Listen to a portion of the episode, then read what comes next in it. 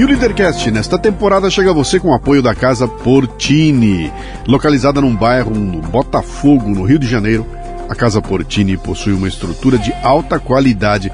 Aliás, Portini sou eu que falo, né? Eles lá eles falam assim, é, é Portini. Casa Portini. É uma estrutura de alta qualidade para receber eventos privados ou corporativos num ambiente exclusivo e acolhedor. Treinamentos, reuniões, workshops, jantares e degustações podem acontecer num espaço multiuso. A casa dispõe também de um lindo estúdio de yoga e uma cozinha profissional, perfeita para aulas práticas e produção de vídeos. Visite o Instagram, arroba Casa Portini. Se escreve Casa Porcini com C.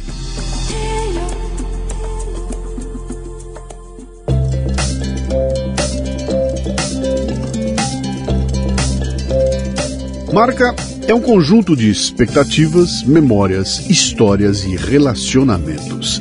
E cabe a você trabalhar para que seus clientes tenham a melhor percepção sobre sua empresa e seus negócios. Bom, eu já sei que com relação aos serviços e produtos você está se garantindo, mas e quanto às memórias e relacionamentos? É aí que a gráfica Viena pode ajudar, com uma seleção de brindes que deixarão sua marca evidente na memória de seus clientes. São agendas, planners, cadernos, cadernetas e muito mais. Brindes originais e personalizados ou um projeto exclusivo, na medida de sua necessidade. Faça o download do catálogo em graficaviena.com.br e grave sua marca no coração e mente de seus clientes. Gráfica Viena, consciência ambiental e qualidade por natureza.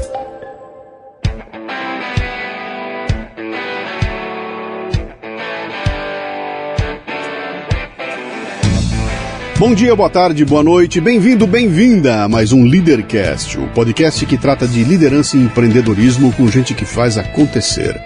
Neste episódio, convido Adriano Gianturco, que é coordenador do curso de Relações Internacionais do IBMEC, professor de Ciência Política e autor de A Ciência da Política. Adriano é italiano, vive no Brasil desde 2010 e conversa sobre a dinâmica da política no Brasil e no mundo. Falamos das mudanças a partir de 2013, dos problemas principais que atravancam o desenvolvimento do Brasil e daquilo que eu chamo de brasiliência, nossa capacidade de sobreviver às crises sempre com mais esperança. E também sobre o papel da mídia para o bem e para o mal. Muito bem, mais um Leadercast. Sempre começo contando como é que meu convidado veio para aqui. Esse é outro caso antigo, eu acompanho ele pelas redes sociais, pelas palestras, pelas, pelos eventos que ele participa há muito tempo, cara. Acho que pelo menos uns 5 ou 6 anos. Tá tentando lembrar quando foi a primeira vez, não me lembro mais. Mas eu falei, um dia eu acabo trazendo ele aqui e a gente acabou se falando por uh, Twitter, né? Mandei uma DM no Twitter e aí ele falou, ah, uma hora dessa eu tô em São Paulo, então quando você vier me avisa, né? Tentamos uma vez, tentamos duas vezes, não deu. Na terceira ele está aqui hoje, então finalmente conseguimos uh, uh, essa nossa reunião aqui. Nossa conversa começa com três perguntas, que são as únicas que você não pode errar. O resto você pode chutar à vontade. Essas três, por favor, siga na. Preciso saber o seu nome, a sua idade e o que, que você faz. Olá, Luciano. Olá a todos. Obrigado pelo convite. Adriano Janturco, 39 anos, professor, coordenador. Esse seu sotaque é alemão? O que, que é? Italiano. claro, né? com Gian Turco aí, né? Você é italiano, nascido na Itália? Sim. Onde é que você nasceu? Catania, Sicília. Na Sicília? Cara, terra de mafioso, hein, Exatamente. cara? É, lá, veio parar no Brasil porque casou com uma brasileira. Exato. Lá? Conheci lá. Conheceu lá? E faz tempo isso? Quando Sim, é que você chegou já aqui? faz tempo. 13 anos. Quanto? 13. 13. Você chegou em 2010. E 10. 10. De 2000. No começo ia, ia voltava. Final Cara, de governo Lula. É, 2010. Então você pegou toda a loucura, tudo, toda tudo. a transição. Você pegou Brasil 2013. De, Brasil decolando na capa do Economist. Sim. E aterrizando na capa. Você, você veio para o Brasil com um trabalho já, já não, definido? Não, o que, que você veio Só fazer? com mulher, nada. Nada? Você veio com, com a cara e a coragem? Isso. Bom, vai tendo uma deixei mulher brasileira. tudo, deixei meu emprego lá. É? Nem meu chefe na época acreditava. É. Menos ainda minha mãe. E, e isso. Você, inventei. Você tem irmãos? Sim. É, que, o seu, Dois. pai, seu pai e sua mãe faziam, faziam o quê? Minha mãe secretária, família popular. Minha mãe, minha mãe secretária, vários trabalhos, assim, é, é, empregada, moça de, de, de- ven- vendia sapato numa loja, etc. É, secretária de, de um estudo médico. Meu pai, representante editorial, vendia livros, né? não é livreiro exatamente, mas vendia livros para as escolas, praticamente. Pô, eu, eu pergunto isso sempre porque quando eu, quando eu entendo o que fazia o pai e a mãe, você já começa a entender onde é que a pessoa. Família popular, o primeiro formado entre todos meus, pa meus pais e 13 primos. Ninguém nunca se formou, nem, nem ensino médio completaram meus pais. Foi você? Sim. É, como é que era teu. eh, Na Itália, a criança. eh, Chama apelido quando a criança é pequenininha? Como é, é apelido? Ah, Por exemplo, aqui, aqui o João é o Joãozinho, o Luciano é o Lucianinho. Não, esse negócio, é do é na inho, Itália? esse negócio do inho é muito brasileiro. Tem É? até um artigo do New York Times que fala de inho, inho, inho de qualquer Sim, coisa. lá, lá não tem, né? Bom, o que, que quando Não você sei, era- deve ter, não estou pensando agora, mas o inho exatamente quando você o que, que era a tua ideia, cara? Você queria ser o quê quando crescesse? jornalista. Aí, cara, agora tá ficando interessante, né? Jornalista, Exatamente. estudou para isso? Não, sim, na verdade, assim, não, na época é, tinha já uma faculdade, existia recém-nascida de ciência da, da comunicação, que é, engloba jornalismo, etc. Mas a minha ideia, eu fiz ciência política, porque eu queria é, tratar questões políticas, eu queria me especializar em política, ciência política, para virar jornalista. Sim. Durante a universidade, é, aí meu professor me falou, ah, por que não, fa- não faz um mestrado? Eu nem sabia o que era mestrado. Fiquei com vergonha, procurei o que era mestrado. Não tinha nem para ninguém para quem perguntar. É, e aí depois, por que não faz doutorado? Aí, aí aqui estou. não, não é tão simples assim. Não, né? assim, aí fui para a área acadêmica. né? Mas você fez em ciências políticas, foi isso? Ciência política. Por que política, cara? O que, que é política? Por que ela te, que te atraiu a política? O que, que é isso? É, é a interação entre as pessoas? O que, que é? No fundo, no fundo não sei, porque sempre me interessou, porque gostei. Né? É, é aquela coisa, né? De gustibus, né? não, não- não se discute muito. Eu sempre tive a atração, de, assim, a intenção de querer entender como aquilo funcionava e explicar. E sempre gostei dessa dinâmica do poder, eu acho. Não, não eu de estar lá no meio de fazer, mas de estudar. Sim. Ehm, e o que é política? Política é relações de poder, sim. É, é networking, é contatos, né? É usar pessoas, é, é ameaças, é favores, troca de favores, é, hierarquia. Né? É, então, isso. Sim. Você trabalhou com isso lá? Como? Você nunca foi jornalista?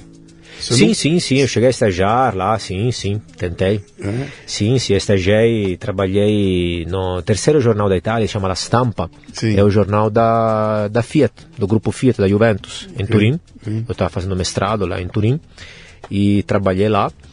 É, experiência incrível, fantástica, muito boa. Eu era muito muito novo e Que- então que- uma experiência que- que muito formativa. Que ano era isso? Eu tinha 21 anos, Que- então que- era o que é, é 2004. 2004. É, tá, tá bem recente. Eu estou tentando sondar para ver que idade você tinha na época da operação da Manopolite lá na. que é a Lava Jato italiana, né? sim, Manipulita eu não era mais criança, era mais, mais novo ainda, tinha uns 11 anos, eu sou de Aham. 83. Tá. né? É, então trabalhei lá na- no jornal La Stampa. Experiência incrível, muito boa, muito formativa. É, gostei, gostei muito, mas depois fui para a área acadêmica porque eu gostava mais de estudar, na verdade. Uhum. né? É uma vida difícil aquela, inclusive, né? Porque os horários são incríveis. Depende do canal no qual você trabalha. Lá era um é, o cotidiano mesmo, jornal impresso. Sim. Assim, os horários são coitados. Eles fazem uma vida difícil, né? Não tem sábado, tem domingo, não tem festa. Você trabalha é, até 11 horas, 2 horas da noite. E, você, não, você volta para casa, você não vai dormir, porque a adrenalina ainda está lá em alto. Se a- só quem viveu dentro de redação sabe o que é Difícil. a reta final do fechamento. Estamos em fechamento. Era absurdo. Quem está de fora não, não- não imagina o que é isso. Vai fechar o jornal. Meu, que loucura que era. né? Total, total. E às vezes chegava uma notícia no meio do fechamento e tinha que mudar tudo. Que loucura, cara. Era muito bom. Me, me conta uma coisa que eu, eu, faço uma investigação com você, depois a gente vai cair aqui mais na, na, no assunto que te trouxe aqui, né? Uh, como é que é, cara, para um cara de primeiro mundo como você pegar suas trouxas e vir pro Brasil, cara, sem ter um trabalho, sem ter. Como é que é isso aí? Você, você estudou o Brasil antes de vir para cá? Você Não. conhecia o Brasil? Você só, só conhecia pela tua esposa? Como Olha, é que foi isso? Eu, eu admito que. Eu vou te responder, mas eu admito que não gosto muito de falar de coisas pessoais. É. Mas eu vou te responder alguma coisa. Manda. Sabe por que eu tô perguntando? Agora há pouco você perguntou para mim, eu te contei que eu tinha saído da empresa. Sim, sim. Você falou, pô, tem que ter coragem. Cara, tem que ter coragem. Largar tudo na Itália e vir para o Brasil, cara, né? Mas porque hoje tenho filhos, né? Sozinho, a coragem não falta. Sim. Bom, sim, não sabia nada do Brasil, na verdade. Uh, sabia as coisas banais, estereótipos que todo mundo sabe ou pensa. Uh, conheci minha mulher lá. Quando ela foi, foi, foi uma história estranha, inclusive, mas assim, aí quando decidimos é, namorar, continuar, etc., e me mudar, eu perguntei, você é de onde mesmo? Ah, Belo Horizonte. Belo quê? Procurei no Google, tá, nem sabia o que era isso. É. Tá, tá, vi que era uma cidade grande, relativamente grande. Falei, tá, alguma coisa para fazer eu vou encontrar, né? Então tá, vamos. E aí me organizei, terminou o semestre, avisei meu chefe, deixou emprego, apartamento, família, tudo, casa, etc. E eu não tenho muito, assim, eu entendo, tá? Muitos me perguntam, uhum. mas é, eu entendo porque as pessoas me perguntam, mas realmente para mim não, eu não tenho muito, assim, não, não é uma coisa estranha, não é uma coisa não, não encarei como precisa de muita coragem para ir, né? Uhum. Uh, então, e assim, a questão do primeiro mundo, né? É, bom, então, primeiro você entende que você está no primeiro mundo quando você sai dele, né? É aquela coisa, o sociólogo Luhmann fala, o peixe não, é, não sabe que está dentro da água. Sim. Então você nota depois. Sim. E aí, claro, tem muitos choques culturais, como quando você vai para qualquer país, né? É, e tem alguns, então, alguns choques culturais são normais, são de qualquer país. Alguns são devidos ao Brasil, outros são devidos à saída da Itália, uhum. entendeu? A, a, sua percepção é sempre relativa de onde você vem, né? Sim. Então, é, tem algumas coisas ligadas à criminalidade e segurança, Sim. que é, na América Latina é um problema, né? Claro. E lá não. É, ligadas à pobreza, né? É evidente é, que se vê, se reflete em, em, que? em tudo, desde as pessoas, a renda, os mendigos, os carros, os prédios. Você vê um país mais pobre. E a desigualdade, né, muito grande, muito Uhum. forte, né, que me, me toca, me afeta, não, né, não gosto, né, me, me dá dó, sinto pena, no sentido positivo do termo. Sim, tá? sim. E isso, então aí depois, cara, tem aquelas coisas lá, tem as fases, né? É, são estudadas as fases que você inicialmente gosta de tudo, Uhum. é, tudo é uma novidade, ama tudo, depois fica bravo com tudo, odeia tudo. Afinal, você ah, aceita, se adapta, na verdade acha seu ponto de equilíbrio, sua forma né, de equilíbrio. No meu caso, eu tendo vindo com minha mulher, é, na época namorada e tudo, foi relativamente mais fácil, né? O desafio foi o emprego, claro. Mas eu repito, eu não. Eu acho que sou bastante autoconfiante, então achava que ah, alguma coisa arruma. É. Se você tendo autoconfiança, isso aí já, já resolveu boa parte do problema. Eu fiz a pergunta a você porque é natural conversar com alguém que saiu do Brasil e foi para Itália. Tá? O caminho inverso é que hoje em dia nem tanto, né? Hoje em dia tá, tá tudo tão conectado que tá tudo muito fácil, né? Com a internet, tudo você Sim. trabalha em qualquer lugar do mundo, né? Mas quando você veio, a coisa era um pouco distante. Mas você chega no Brasil em 2010, que era final do segundo governo Lula. O Brasil ia entrar em ebulição dentro de três anos. Né? Em três anos o Brasil virou uma loucura. Vou, vou usar aquele padrão que todo mundo usa aí, que é, é engraçadinho, mas é- mostra muito bem o que o Brasil é. Quando você chegou aqui, a população brasileira sabia o nome dos 11 jogadores da seleção, mas não tinha ideia de quem eram os 11 do Superior Tribunal Federal. Hoje inverteu, ninguém sabe quem são os jogadores e sabe de cor e salteado o nome dos 11. Algo aconteceu no meio do caminho, né? Foi uma, uma inversão que começa em 2013 com aquela loucura da jornada de maio, aquela loucura toda, os 20 centavos, né? Que o Brasil uhum. virou ao contrário ali e o país mudou enormemente. Você estava aqui vivendo, vivenciando isso tudo, com uma situação até privilegiada, porque você não tinha o histórico, né? Você chegou aqui e viu o país é, acontecer ali. Quando você chegou aqui, uh, você teve uma dimensão da, da questão da importância da questão política para o brasileiro? Ficou claro para você que o tamanho da mão do Estado, a dependência que o brasileiro tem de um paisão, de, de sabe, de lei para tudo, isso te chocou? Ou é muito parecido com a Itália? Como é que. Sim, claro, tinha noção, vi, entendi. É, não me chocou de forma geral, algumas coisas me chocaram, outras não. Por quê? Porque antes de eu ser gringo, eu sou um professor, eu sou um pesquisador assim, de cabeça. Uhum. Então eu pesquiso, eu olho as coisas. Né? Eu entendo que eu sou visto assim aqui porque não tem gringos praticamente. Né? Só 0,4% da população é, residente é, é estrangeira no Brasil, que é a mesma proporção que tem na Coreia do Norte. Por isso todo mundo sempre pergunta isso, né? É, admito que incomoda, tá? Mas é, é eu entendo, faço um desconto. Então, é, então assim, então as primeiras a minha forma de entender o mundo, as, as pessoas, inclusive, é estudando, e lendo. Uhum. Então eu li, estudei o português, li a história do Brasil, é, pesquisava, lia dados, Google, etc., economia, etc. Então, a minha abordagem mais, claro que é mais você fica, mais lê, mais pesquisa e mais entende, né? É, mas então, assim, né, sabia, estava situado praticamente sobre essas coisas. Quais eram os dados fundamentais do Brasil, tamanho uhum. do Estado, PIB, PIB per capita, IDH, etc. Tal, né, saneamento básico, essas coisas aqui básicas. É, fiquei chocado. Com essa situação geral, não, porque, repito, eu li, etc.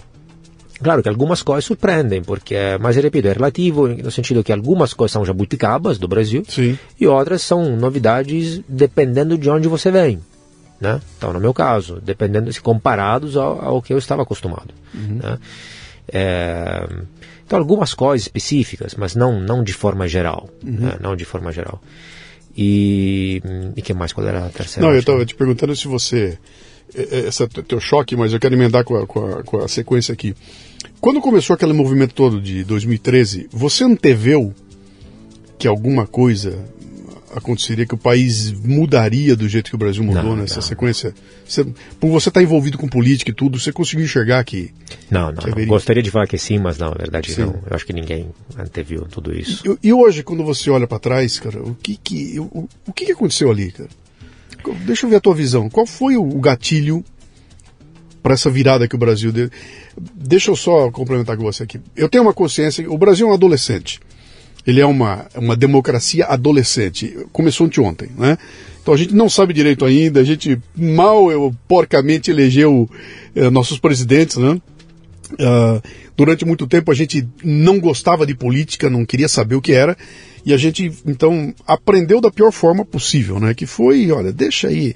Eu, eu até brinco, eu tenho um livro que eu escrevi que chama-se Me Engana Que Eu Gosto, e que eu conto que nos anos 70, 77, 79, eu com cabelão aqui, com 20 e poucos anos de idade aqui em São Paulo, eu estava nas ruas, gritando abaixo a repressão, quero a volta do irmão do enfio, eu quero democracia e tudo mais.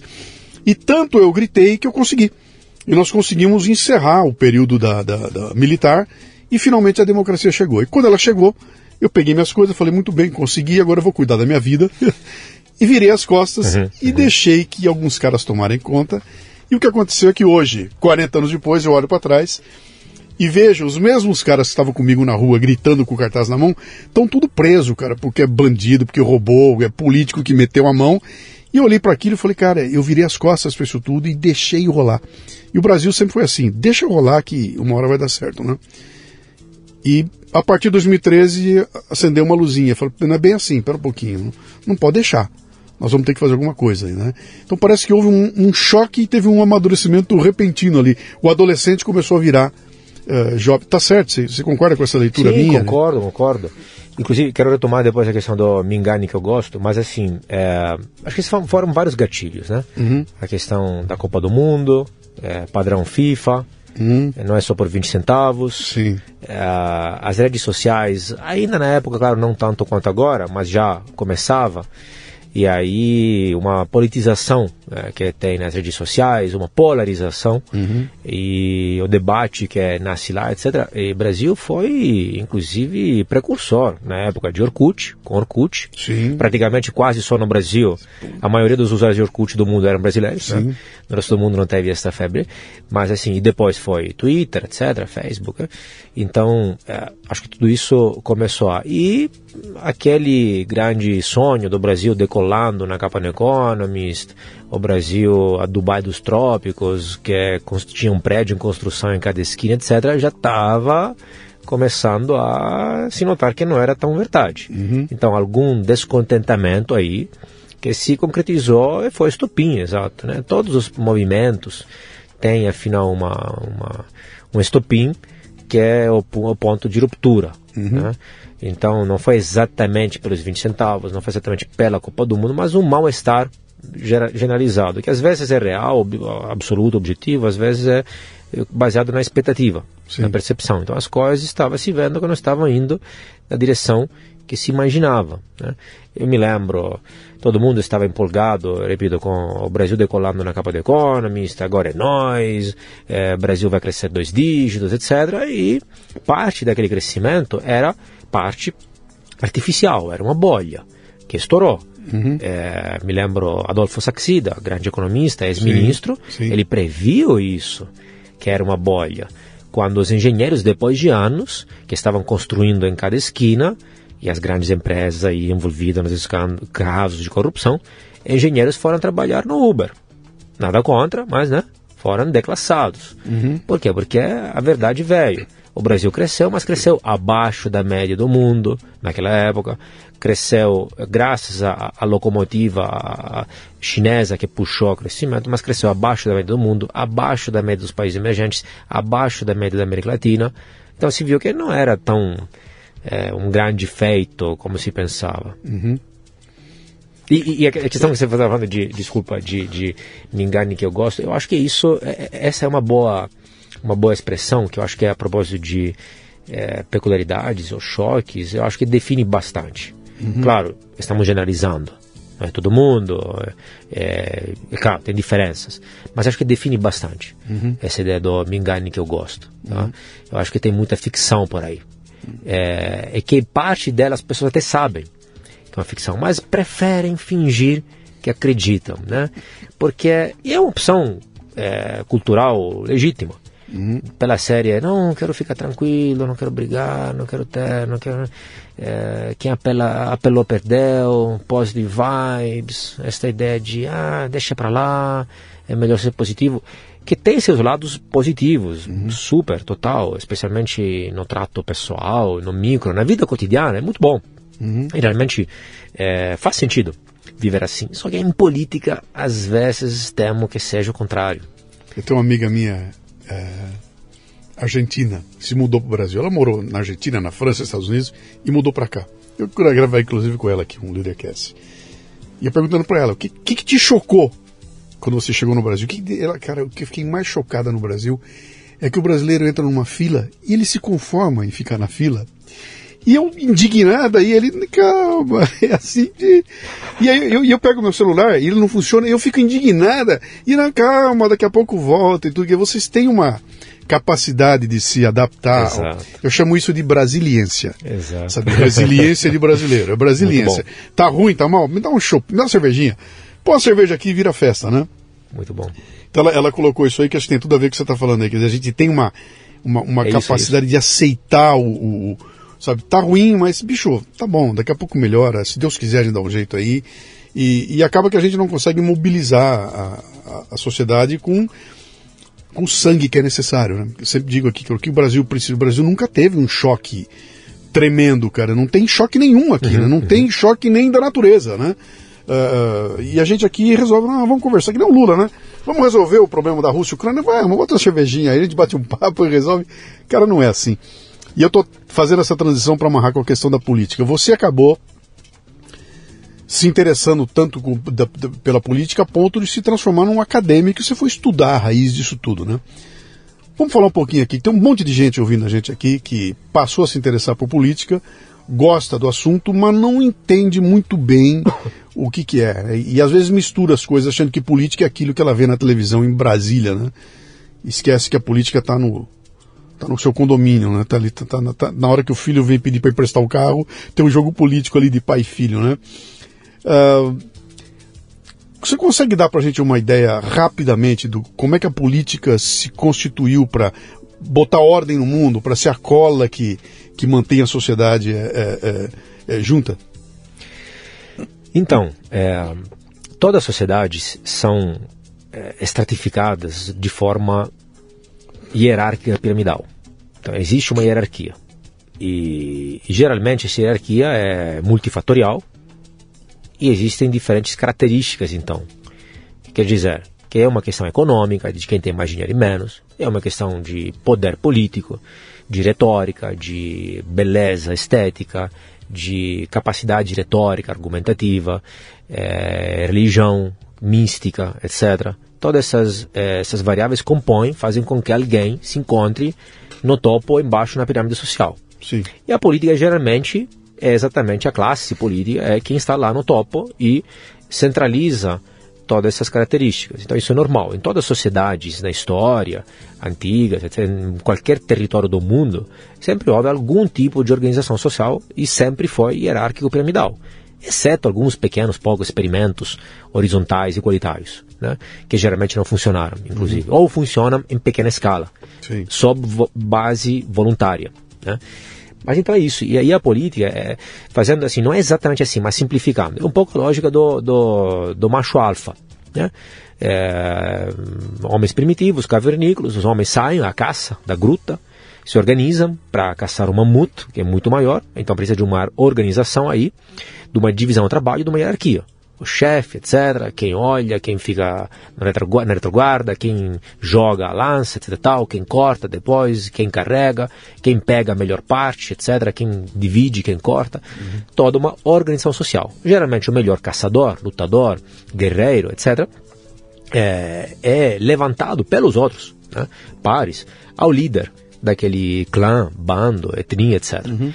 Em sociedades mais complexas, como a nossa, evidentemente, há uma estratificação mais complexa. Né? Então há mais graus, mais degraus. E hoje nós substituímos praticamente essa, essa forma de ascender através da força física, é, guerra, luta e caça, através da retórica, da oratória. Né? Quem fala melhor, quem te engana mais, uhum. chega lá no topo.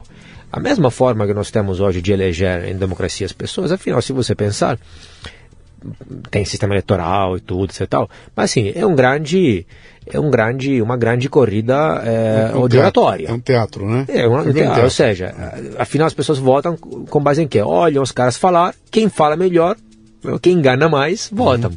Não necessariamente quem fala melhor, se aparenta melhor, etc., vai ser um governante melhor. Né? São duas coisas diferentes, inclusive, né? são qualidades diferentes. Então, assim, a, a política é isso, a política é a, é a gestão da coisa pública, de forma compulsória, de forma coercitiva. Existe uma coisa pública, né, que é, pode ser o condomínio, pode ser o país, etc., dependendo da extensão, e existe a gestão disso. A diferença do condomínio é que no condomínio é voluntário. Se você não quiser, é um clube. Se você uhum. não quiser, não entra. Ah, não gosto que esse condomínio não tem quadro de tênis, não tem piscina, a mensalidade é muito alta, ou está ah, sendo mal gerenciado. Sai. Não é a coisa mais fácil do mundo, claro, tem um custo aí, tem que vender, etc. Tal, mas dá para sair. Uhum. É, é, a base voluntária. E dá para entrar. É, na política, não. Que você goste ou não do jogo, você está no jogo. Você tem que jogar o jogo. E às vezes você não joga. Uhum. Joga em cima de você. Jogam com você. Então é obrigatório, coercitivo. Quando alguém ganha, é um jogo de soma zero. Quando alguém ganha, por quê? Porque um cientista político alemão muito bom, Carl Schmitt, falava que é, a política é, é, aquela atividade que divide as pessoas em amigo e inimigo. A relação amigo-inimigo. Tipo assim, é, nós somos colegas, amigos, é, na pior das hipóteses, no esporte, rivais, é, concorrentes na economia, mas nos tornamos amigos e inimigos em política. Por quê? Porque a minha visão de mundo, se a minha visão de mundo ganhar, o meu candidato ganhar, vai inevitavelmente é, ser aprovada, ser implementada e a sua não, e vice-versa. Então, se eu ganhar, para você se torna uma questão vital. Então, a, a, a, intensidade de preferência dos dois é muito alta, ou seja, a rivalidade explode. Uhum. E por isso que é, porque é um jogo de soma nula. Ou eu ganho ou você ganha. Não dá para implementar as duas visões de mundo. Uhum. E por isso que é, a, a, política é o que gera essa relação amigo-inimigo, é o que estraga a ceia de Natal. É o que estraga as amizades, que é o que aconteceu dessa loucura recente. Que não era assim, né? Não era. Não era assim. Outro dia eu estava até comentando, eu falei, cara, eu, eu, eu me lembro, eu, as minhas votações para quando eu comecei a votar para presidente, cara, eu votei. Eu votei no Collor, ninguém me chamou de colorista. Eu votei no Alckmin, ninguém me chamou de alquimista. Votei no Serra, não virei serrista. Votei no Fernando Henrique, não fui FHcista. Por que, que quando eu votei no Bolsonaro eu virei bolsonarista, nojento e, e queriam me pegar? Eu falei, cara, nunca foi assim, nunca houve essa, essa coisa dos polos, né? Então, a, a, a, é, ao mesmo tempo então que a gente deixou essa adolescência para se tornar mais maduro na política, ela contaminou a sociedade como um todo. Então hoje eu não estou mais naquela do jogo de futebol que torço pro meu time e nós tomamos uma cerveja junto. Eu, eu evito te convidar para cerveja porque você votou no, no, Lula, cara. Exato. Eu não quero conversa com você, entendeu? É, é um, isso é um fosso. É um fosso. E é uma tese que eu escuto muito aí para dizer que o Brasil está polarizado. Né? Eu não concordo com isso e vou te explicar por quê. Né? Eu acho que o Brasil não está polarizado coisa nenhuma. A maioria da população brasileira está coesa e sabe o que quer. Quem está polarizado são pequenos grupos que detêm o holofote e tem muita voz. Então, a OAB está polarizada, né? A classe dos artistas está polarizada, o jornalismo está polarizado. E esses caras alimentam essa narrativa toda de que o país está dividido. E não está dividido, mas tem uma grande maioria, que é aquela maioria do deixa, que, uhum. eu não quero briga, não enche o saco, vai, quando é que tem que ir, eu vou. É, carrega isso todo mundo e dá a impressão que o país realmente está pegando fogo, né? Que é um fosso uhum. que, que, que, não dá para juntar um lado com o outro, né? Cara, isso não constrói. Você não constrói numa, numa sociedade assim, né? Ela, ela só destrói. Que é o que nós estamos assistindo agora aqui. O Lula vai, Exato. assume e é, o, o, o, como é que é? O, o, o drive dele é desfazer o que o outro fez. Não importa se era bom ou ruim, eu vou desfazer e vou botar o meu lado. Quer dizer, cara, de novo, né? de novo, a cada quatro anos tem uma rodada dessa e a gente não consegue ter uma visão de longo prazo, um grande plano, um, um caminho para seguir. Cara, é, é, é, é, na trombada, né? Isso é imaturidade também? É, três coisas interessantes. Essa questão que é, é virou é, uma briga política mais acentuada, você falou, antes não era assim, pois é. E aí estava, está e, e esteve a ingenuidade de muitos que queriam politizar esse momento. Politize. Né? As pessoas têm que acompanhar a política. Muitos de nós desejavam isso. Ah, se todo mundo acompanhasse a política, se as pessoas se interessassem. E ali está um desentendimento da política. Porque se todo mundo acompanhasse a política, se torna essa coisa aí que está aqui agora. Não é, a política não é uma arena racional, la, como a escola de Frankfurt deseja, de debate racional, pacato, calmo, é a arena deliberativa, onde conversando nós vamos chegar no milagre da agregação, falam, vamos chegar na melhor das opções. Não, não existe. A política é o que acentua a briga. Quando você tem um problema, politiza ele, é a receita perfeita para o fracasso, uma bomba atômica. É pior. É, As coisas pioram. É só ver o o Dino ontem lá na, na comissão. Né? Exato. é aquilo ao, lá, né? Ao é? contrário, tem autores que entenderam isso. Falaram, olha, se as pessoas acompanham mais a política, etc., a dinâmica das redes sociais, por exemplo, na época se falava, nos anos 90, começo de 2000, a, a e-democracy, a democracia que é através de internet as pessoas podem votar para cada decreto-lei, projeto de lei, etc. Tal. Mas isso, na verdade, não faz com que a política se torne mais humana, faz com que a humanidade se politize mais. Isso significa mais conflito, porque a política é conflituosa. Então é um, um, não entendimento da política. E foi exatamente o que aconteceu. Nas redes sociais, em lugar de nós é, nos encontrar e nos assemelhar mais, converger, etc., o que o ser humano faz? O ser humano procura seus similares. Certo ou errado que seja. Então, quando você é o único emo do interior, o único conservador da sociedade, está lá isolado. E aí tem que conversar, conviver com os outros diferentes. Quando você tem internet na mão, e aí você pode achar outros emos, outros Sim. conservadores, etc., você procura seus similares. E aí se fecha em bolhas. E é o que aconteceu. É, Neil Ferguson, grande historiador escocese, previu isso, falou isso, mostrou diferentemente estes autores aos quais nós damos ouvidos, Code Frankfurt, Foucault, Habermas, que falam essas coisas que não tem, não tem cabimento. É, então, essa polarização pode ser que seja bem mais ou só de algumas elites, alguns grupos, etc. Mas, a propósito da, da, da maturidade, acho que faz parte, é uma etapa da maturidade política no sentido que no momento no qual as pessoas não, não se ocupam de política e começam a se ocupar, inicialmente é, vai ser gritaria mesmo, vai ser briga, vai ser grosseria, vai ser dessa forma primitiva cavernícola.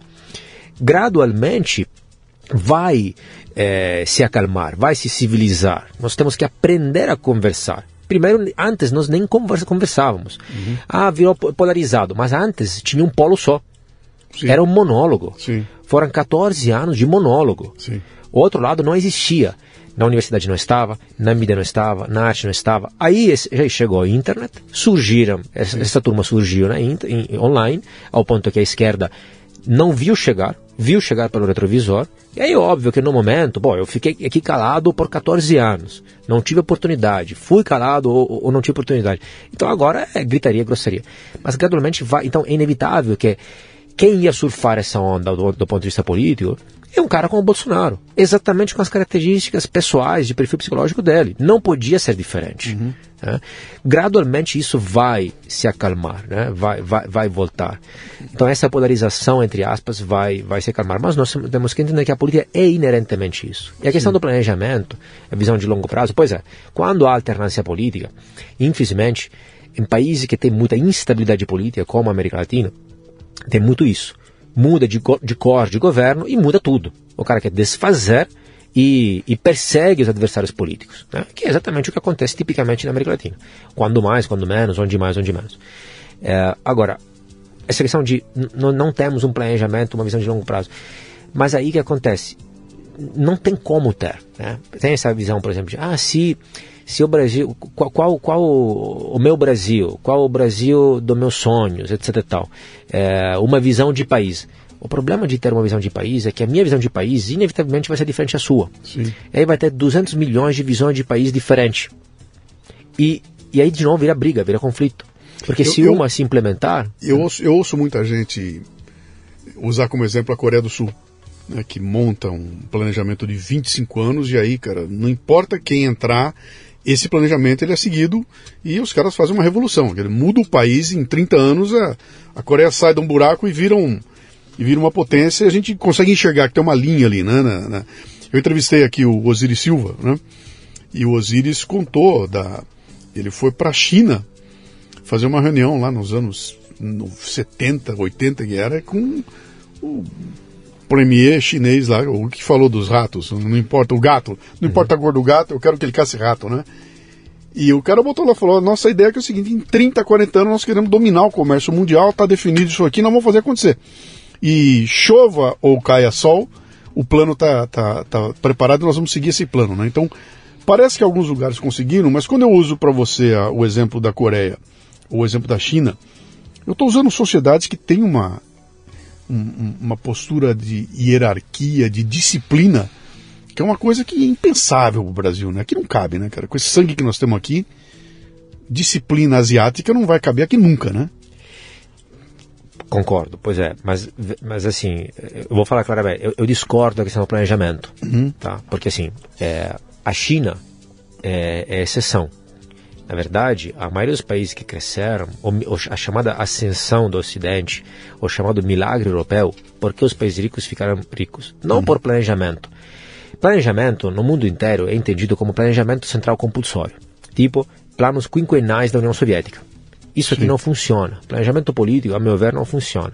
Na verdade, tem que ser o contrário. O Estado tem, deveria, é um sonho, não vai acontecer nem agora nem nunca, é, ainda menos na América Latina, mas o Estado deveria ser forçado a se retrair para que as pessoas pudessem planejar. Na verdade, hoje o que falta é a possibilidade das pessoas privadas planejar, porque tem uma insegurança jurídica absurda, tem uma instabilidade política absurda. Mas o que falta não é o planejamento do Estado, é exatamente o contrário. Aqui há muito planejamento central. Muito planejamento central. Uhum. O Estado quer planejar a economia toda. Deveria ser exatamente o contrário. Retrair este planejamento do Estado para que as pessoas pudessem planejar. Né? Porque as pessoas não conseguiam planejar na hiperinflação.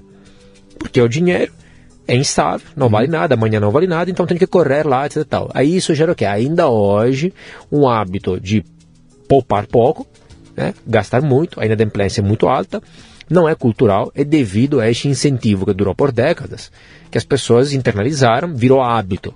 Não é cultural, não é, não é intrinsecamente brasileiro isso.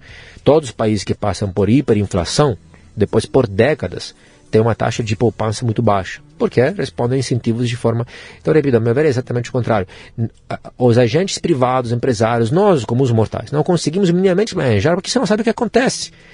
Você sabe que pode acontecer qualquer coisa. É aquela dúvida, você lembra? É quem vai ser preso amanhã? Uhum. Vamos acordar e quem será preso amanhã? E isso se reflete em tudo, não é só quem vai ser preso amanhã. Qual lei vão baixar amanhã? O que vão proibir amanhã? O que vão taxar amanhã? Dessa forma, não dá para planejar nada, tem imprevisibilidade total, tanto para nós, hum, meros mortais, quanto para uma empresa, uma multinacional. Uhum. Ninguém vai vir para cá nessas condições de insegurança política, jurídica, econômica, inflação, etc. Tal. Aí acorda um dia um prefeito, ah, acho que a empresa do pedágio fez uma ilegalidade. Vai lá e tratora simplesmente e tira. mesmo se for, tem um processo, um devido processo legal para fazer. Então, assim, qual empresa de pedágio vai agora investir numa loucura deste tipo, por exemplo? Então, a meu ver, é o contrário. Sua visão é liberal e eu estou sentindo o ambiente ganhou um cheiro de escola austríaca aqui, né, com, uma, com umas visões que são, são bem aquelas, o cara afaste a mão peluda do Estado, deixa o mercado se virar aqui que a gente é, é, é, se entende, né? E isso é uma, é uma discussão que sem fim, né? Também sou dessa linha, tá? concordo com você é, 100%, né? Por que por que que, que se na lógica, quando a gente olha logicamente, o que você falou tem tudo a ver, é isso mesmo, cara. Pô, o Estado tem que fazer o seguinte, não me encha o saco, mas me proteja, tá? Olha, não deixa um bandido me matar na rua, por favor, é, é, faça minha água tratada chegar aqui para mim, deixa, né, eu quero ter saúde, mas, mas me deixa trabalhar. Né, então, logicamente, isso faz todo sentido, né? Por que tanta resistência, cara? Por que, que a gente ainda está discutindo por que, que nós estamos tirando fora da, da, da, dos pacotes de privatização a privatização desses monstros ineficientes? Né? Por que, que se discute isso ainda? E eu vejo que não é só no Brasil. Claro. Né? Tem discussões assim em tudo quanto é lugar, claro. né? O que acontece? Por uma série de motivos, obviamente, longe de mim querer resumir tudo agora, mas eu diria principalmente por dois motivos. Um, por interesse político, e dois, por ignorância, por ideologia. Por exemplo, é, dados do, dos últimos dias. Né?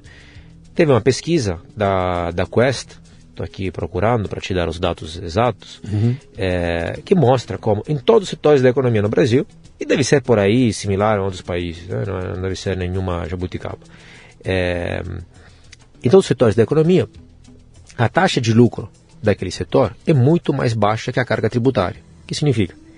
Quando você compra uma água, um telefone, um livro, um sapato, etc., tem uma taxa de lucro lá, uma taxa de lucro da empresa, mas o Estado está lucrando muito mais. Só que as pessoas não sabem, simplesmente não sabem. Sim. Vamos falar a verdade, ninguém sabe. Então as pessoas ficam putas com a empresa, com o capitalismo, com o mercado. Se soubessem quem está ganhando mais, ah, mas a empresa é um absurdo, um preço abusivo, está ganhando demais, salários altos demais, ou dividendo alto demais. Pô, o Estado, em todos os setores da economia, está recebendo muito mais. Sim. É? Então, primeiro é mera ignorância, realmente. É, no mundo inteiro tem isso. Sim. É, retenção na fonte, as pessoas não sabem quanto pagam de impostos. Esse, tem todo, isso é estudado, eu falo no livro, ilusões fiscais se chamam. Puviani, 1900, uhum. 120 anos atrás, ele falou das ilusões fiscais. O Estado esconde Sim. a realidade dos impostos. Né? É, assim como é, interesses políticos. Então, por exemplo, o Brasil é a segunda economia mais fechada do planeta Terra. Ou dependendo de como se calcula, porque existem várias formas de calcular, entre os países mais fechados do planeta Terra, em termos de, de protecionismo. Abertura comercial barra protecionismo. certo não que seja, errado não que seja, o que as pessoas concordem ou não, o ponto é, é mero interesse. Quando no governo precedente, um exemplo, entre vários, Roberto Fent, secretário de Comércio Exterior do Ministério da Economia, tentou baixar a alíquota de importação do, eh, de importação de bicicletas, não me lembro agora os números exatamente, quem quiser pode procurar, acho que era de 50% para 20%. Tempo uma hora. Quem baixou lá em Brasília fazer lobismo e, e, e pressão foi os, foram os produtores de bicicletas. Uhum. E aí negociaram, etc, tal, articular aquela coisa, né? É uma barganha, um, um, vão negociando e, e, e aí se chegou no meio termo.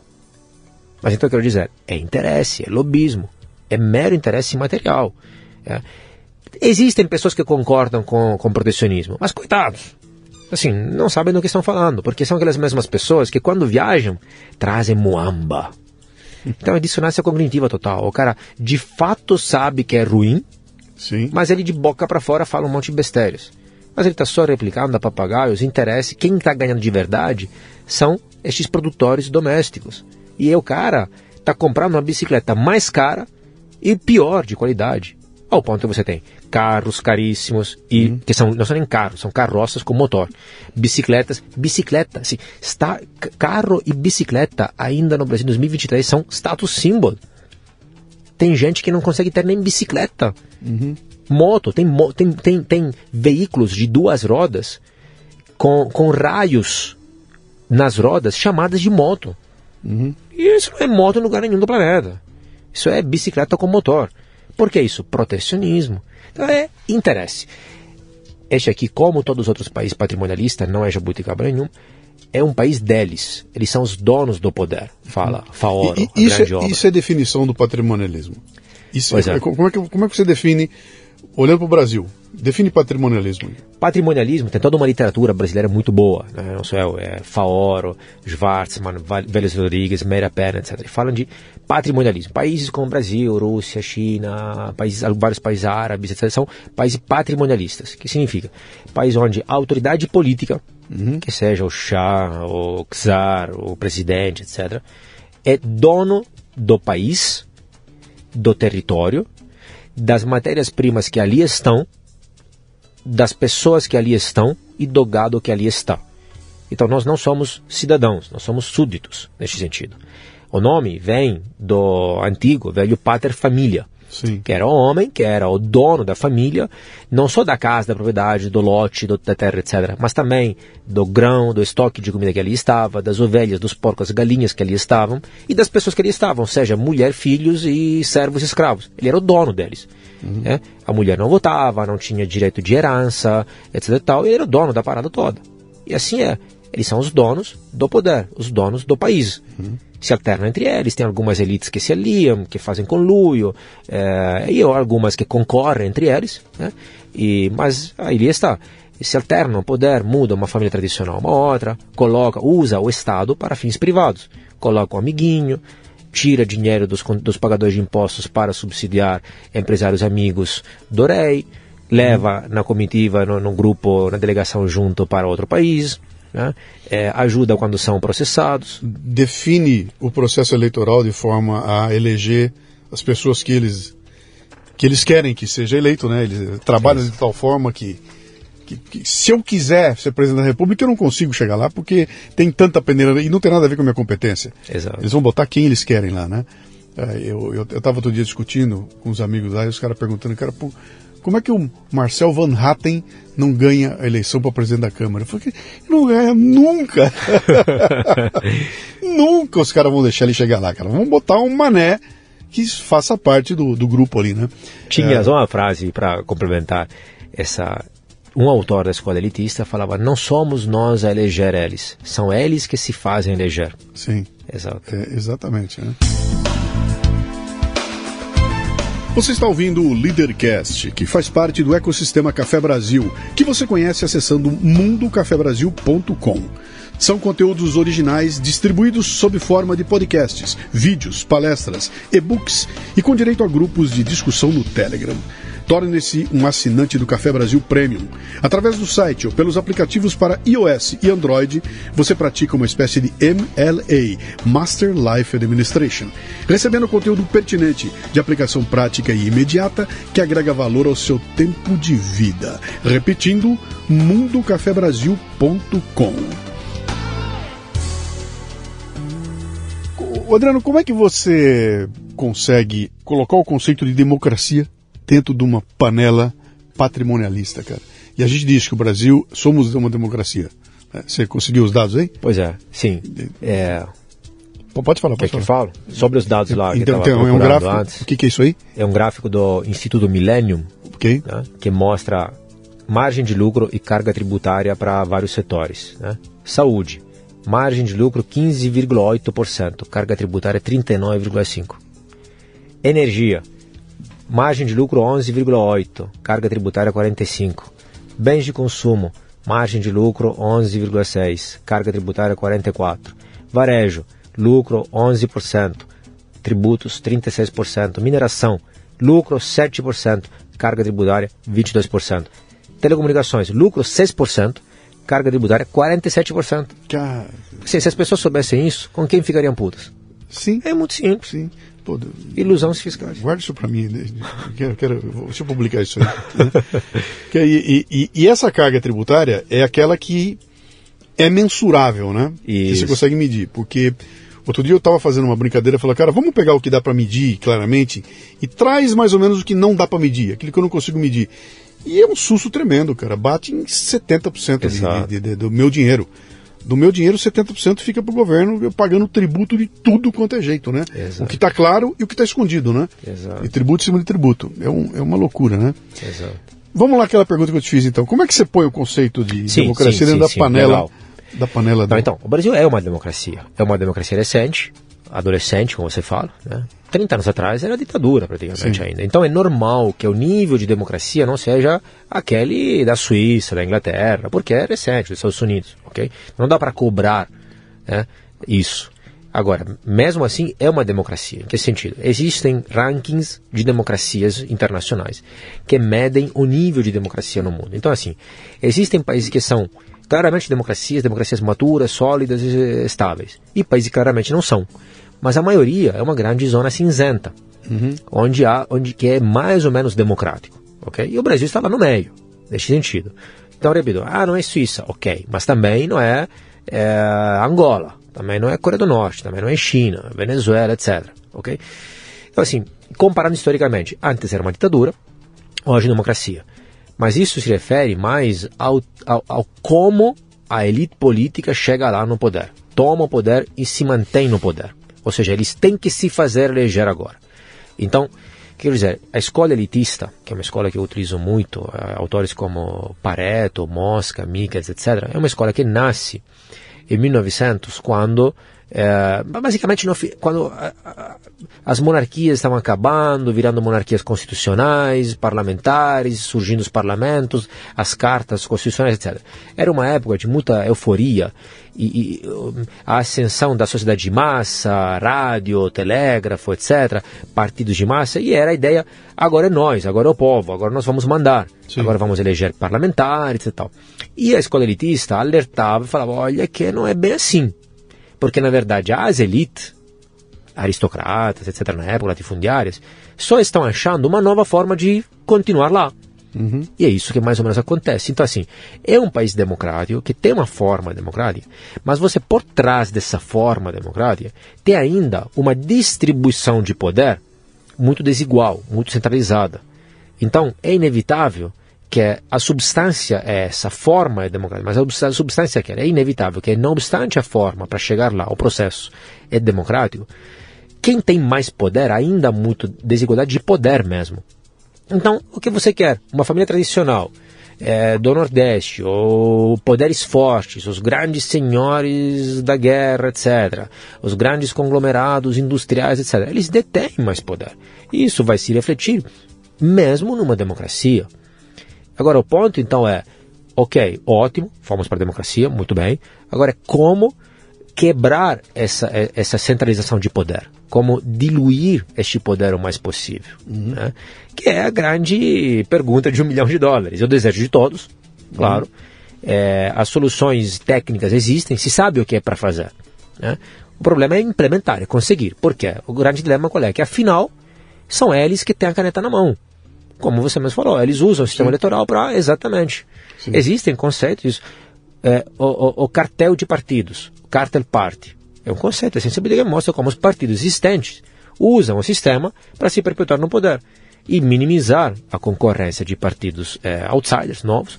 Então, por exemplo, as pessoas se, se surpreendem quando, ah, olha o fundão eleitoral, olha para quem vai, para os maiores partidos. Exatamente, uhum. mas é para isso que serve, para se perpetuar no poder.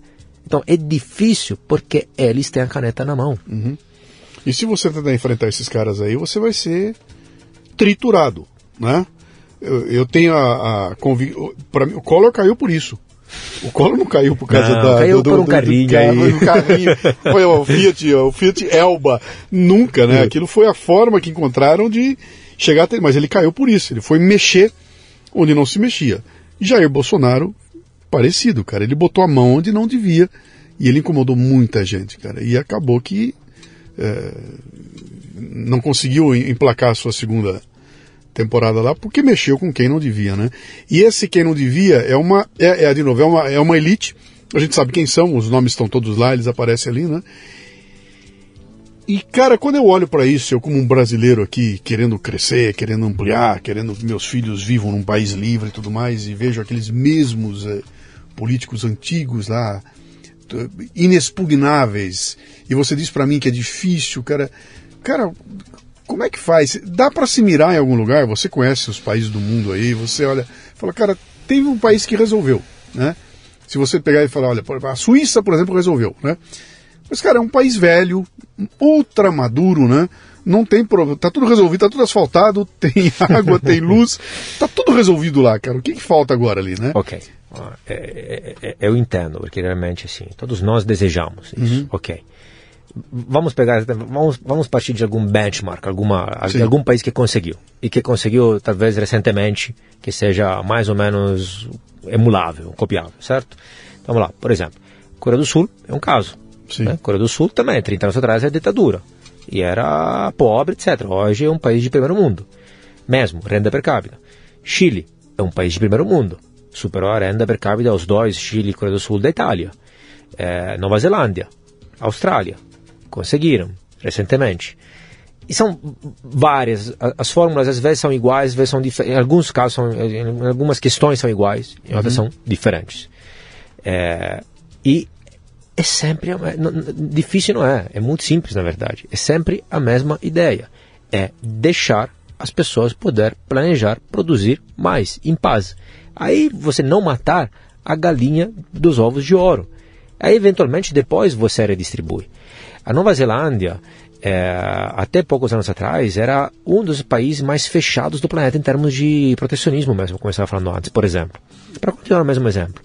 É, você não, não podia importar é, jornais, revistas, você não podia importar, proibido mesmo, você não podia importar é, televisor, por exemplo. Você não podia importar sapatos, etc. Para tudo precisava ter uma autorização do Estado. As alíquotas de importação eram altíssimas, etc. E eles mudaram totalmente. Abriram o país ao mundo. A abertura comercial, então se globalizou, etc. E, tal. e quem fez isso, para alguns pode parecer estranho, inclusive foi um governo de esquerda. Uhum. Né? Um mas um governo de esquerda moderada, social-democrata, a FHC, FHC para nos entender, que liberalizou, privatizou. E na verdade não é surpresa nenhuma, ao ponto que até aqui, quem privatizou, em grande parte, do Collor, também foi o mesmo FHC. Sim. Mas assim como foi, foi assim na, na Nova Zelândia, Austrália, Brasil, França, eh, Inglaterra, Tony Blair continuou essa obra da, da Margaret Thatcher, Itália, Alemanha, eh, Estados Unidos, Reagan e Clinton continuou a obra de G. Reagan, etc., em parte. Então não é um mistério, não, não é estranho isso aí. Só que esses países, a meu ver, têm um fator em comum, tá? que é alguns mais, alguns menos, mas são países menores. Países grandes, para Nova Zelândia. Nova Zelândia, as pessoas brincam até, mas é verdade, tem mais ovelhas que gente. Sim. Né? É um país pequeno. E, cara, assim, uma metáfora banal, mas assim, é muito mais fácil mudar de trilho um trem pequeno Claro. que um trem grande. Então, é muito difícil. Aqui você tem muito mais interesse, até só pelo simples fato de ser grande, populacionalmente falo. Sim. Né? 200 milhões de habitantes. Então você tem um monte de microcosmos. Aí você tem um monte de minorias organizadas. Você tem qualquer coisa. Você tem ah, o grupo dos hum, sindicalistas, a OAB, os engenheiros, os médicos, os quilombolas, professores, me colocam no meio, jornalistas, etc. Então assim, não tocar algum interesse é impossível. Então qualquer coisa você faz, aí chega lá um ba- numa maneira organizada, em Brasília, baixa lá e começa a fazer lobismo, a pressionar.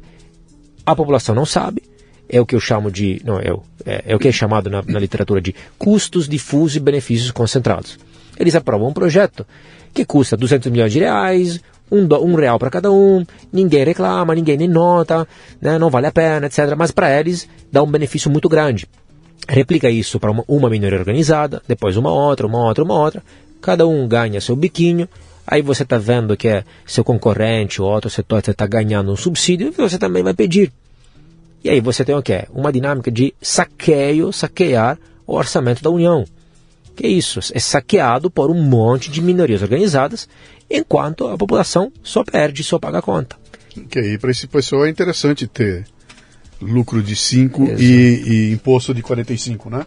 Exatamente. É, é, a, a vaca leiteira tá aí, né? Exatamente. Cara, isso é, isso é um nó impossível de ser desatado. Não vai ser uma liderança, vai aparecer um líder messiânico que vai. Não vai. Não vai Difícil, assim. muito difícil. Não diria, que- diria que é impossível, diria que é muito difícil. A maioria do mundo é pobre. É, são poucos países que ficaram ricos, mesmo. E o Brasil não é um país pobre, é um país de renda média. tá? Sim. Ok, não é Suíça, etc, tá, mas não é Moçambique, é, não é Somália. É um país de renda média.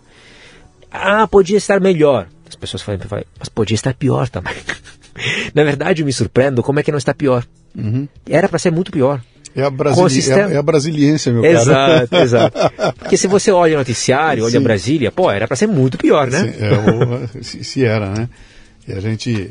nó- Nós temos um histórico aqui, cara. Tem, tem duas coisas que chamam atenção. Tem um jornalista, o Ivan Lessa, que ele dizia o seguinte: que o brasileiro, a cada 15 anos, ele esquece tudo que aconteceu nos 15 anos anteriores. É outro mundo, cara. Esqueceu, ele repete a, a cagada outra vez, né? É, e, e- e tem esse, esse ímpeto do brasileiro de. O, o nosso, nossa maior qualidade é o nosso maior defeito. Né? Então, cara, se- brasileiro, você bota ele numa fria, ele dá um jeito, ele sai da fria.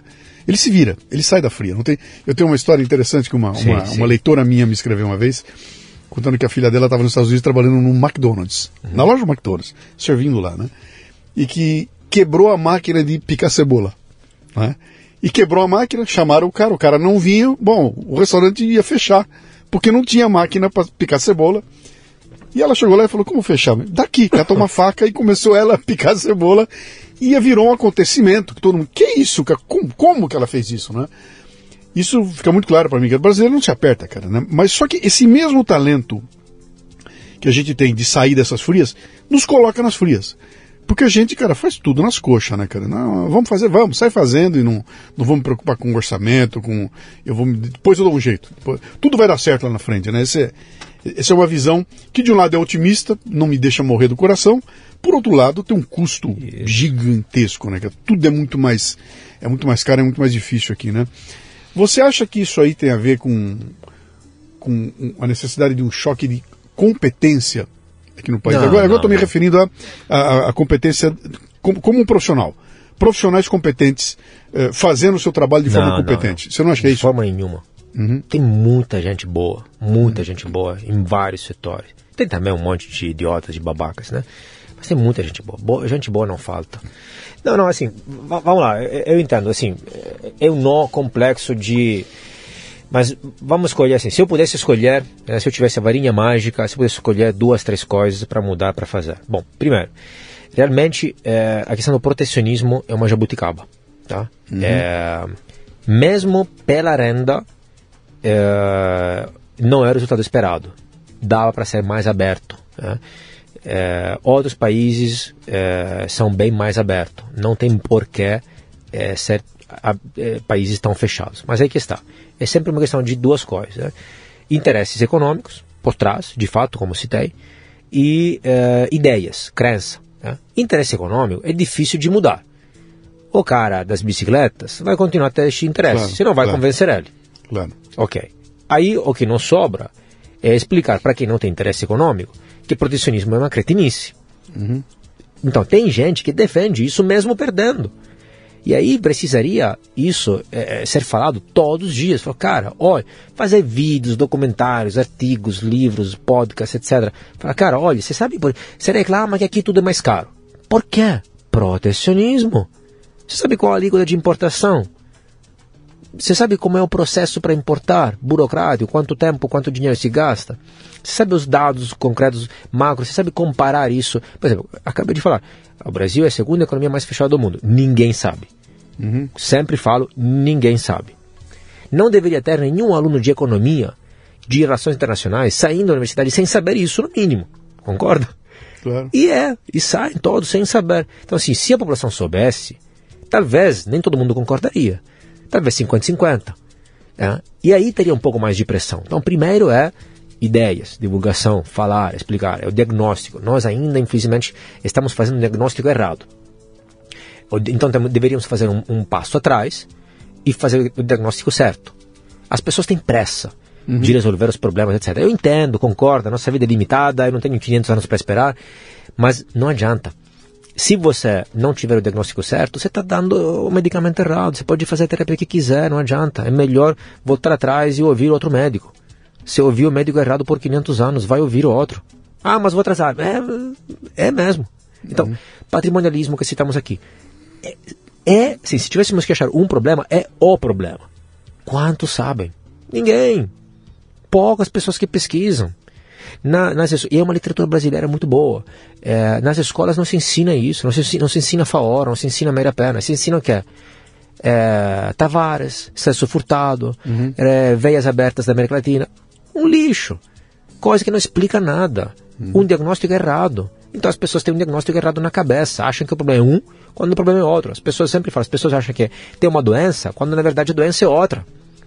E aí, meu caro, você tem dois problemas a doença e o não saber da doença. Sim. Mais grave ainda. Então, protecionismo, primeiro grande problema. Criminalidade, insegurança, segundo grande problema. É, os dados macros, se você comparar, não tem cabimento. Está pior que zonas de conflito. Não tem cabimento. Maioridade penal. É uma jabuticaba total. Compara no resto do mundo. Não existe isso. Tem pessoas, o cara que cometeu o crime lá outro dia, Sim. se tivesse solto lá no Sim. mesmo quarto, não Sim. era para ficar na rua. Todo mundo sabe, gente. É questão de bom senso. Todo mundo concorda. Não existe hum, pessoas comuns que discordam.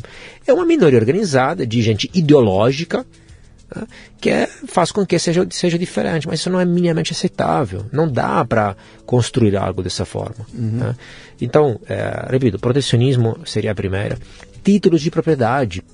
É, tem favelas, tem desigualdade, tem pobreza. Hernando de Soto, um grande economista peruano, é, tem um livro fantástico, O Mistério do Capital, e ele fez, aplicou isso várias vezes em várias, várias favelas do mundo, inclusive aqui no Brasil, na favela do, do, do Cantagalo.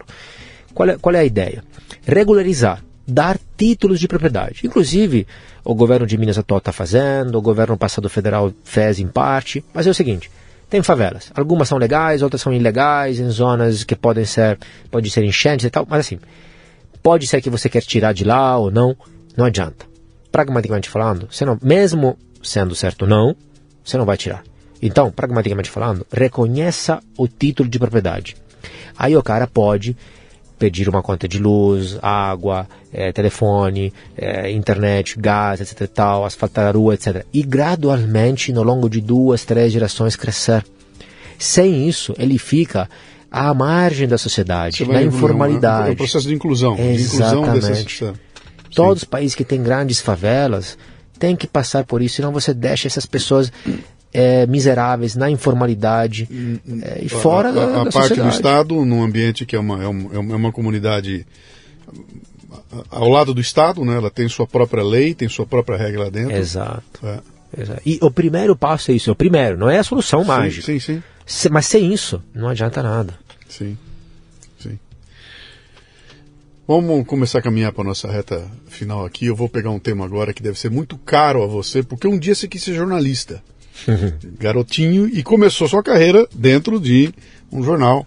E o papo, acabei de dar meu livro aí, na Verdades e Mentiras, né? Eu quero falar com você um pouco da, da mídia, né, cara? Quando eu comecei a, a mexer com isso, a estudar esse caso todo, anos 90, alguma coisa assim, se falava do quarto poder lá, né? Era o quarto poder, a mídia é o quarto poder, mas era uma coisa assim meio difusa e tudo mais. E, e acho que a gente já tem mil exemplos hoje em dia de que ela talvez seja o quarto e o quinto poder, né? Porque ela, ela, ela, tem, ela, ela pode não eleger o presidente da República, mas ela faz um estrago desgraçado no meio do caminho, né?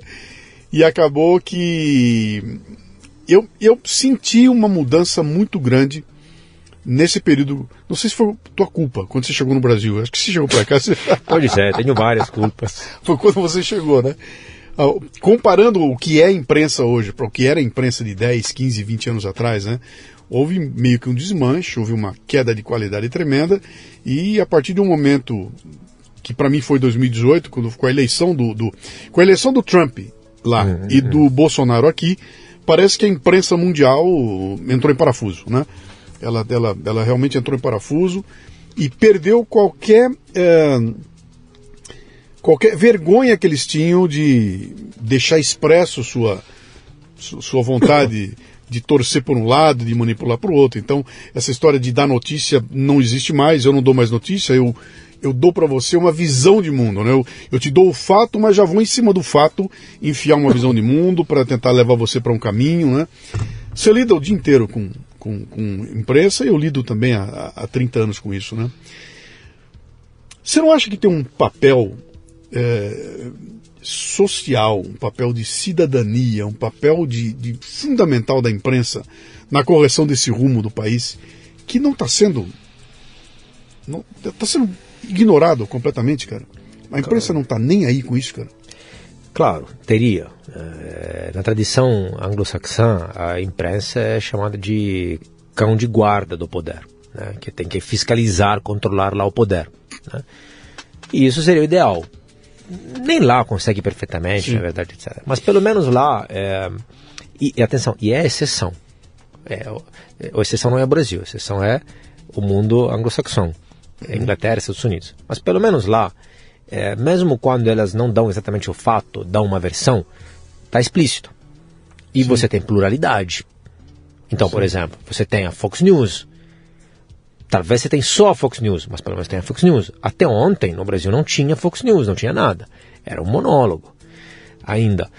Na, na Inglaterra tem uma prática comum, você conhece essas coisas melhor que eu, mas é o endorsement. Uhum. Então, durante as eleições, os jornais fazem, escreve lá um editorial, a coluna, é, e o jornal explicita quem está apoiando. Sim. Eu eu amo isso, sensacional, porque é uma forma de tratar as pessoas como adultos. Olha, eu não vou mentir, não vou enganar, Exatamente. e você decide se comprar ou não. Se, inclusive agora você está, é, eh, assim, pode levantar suas barreiras e sabe que eu estou defendendo isso é, em lugar de fingir uma neutralidade que não existe, sabemos. E hoje, com as mídias sociais, sempre soubemos, mas hoje, hoje com as mídias sociais, isso vem muito à tona, desmascarado cotidianamente. Sim. Os caras só passam vergonha, é ridículo. Assim, eu ficaria com vergonha de ser desmascarado assim cotidianamente. Os exemplos abundam, né, sabemos.